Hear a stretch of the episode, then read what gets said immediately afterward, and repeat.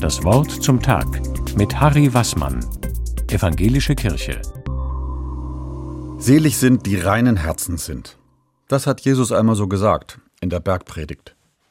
Mich lässt dieses Wort nicht los. Es fasziniert mich. Das Herz ist in der Bibel ein Zentrum für unsere Empfindungen.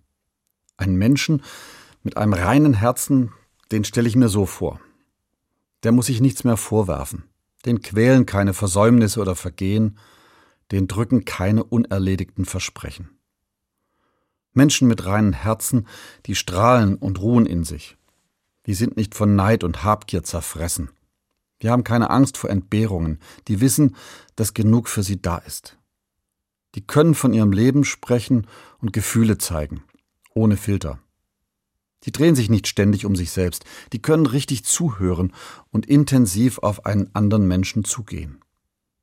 Ja, so selig und glücklich wäre ich gern auch einmal. Wie sich das wohl anfühlt? Frei sein von allen Lasten auf den Herzen? Mit sich und anderen im Reinen? Wenn im Herzen einmal alle Unruhe verschwindet und Ruhe einkehrt.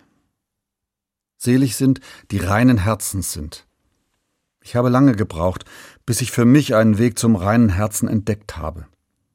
Kein reines Herz für immer und ewig, aber für immer wieder. Es ist mein Weg zum Abendmahl, zur Eucharistie. Auf dem Weg dorthin erschaffe nicht ich mir ein reines Herz, sondern ich bitte darum, mit einem Wort aus Psalm 51.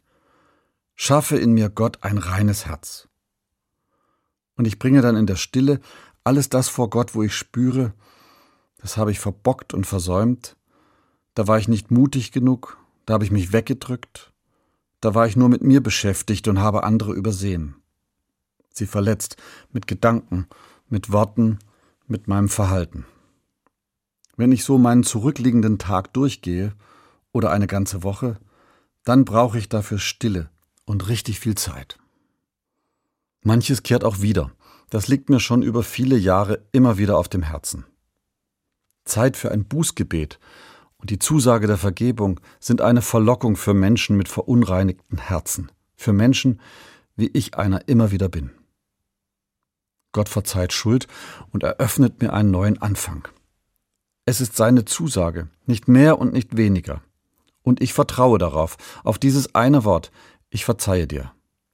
Auf diese Zusage hin kann ich neu ins Leben gehen, mit reinem Herzen.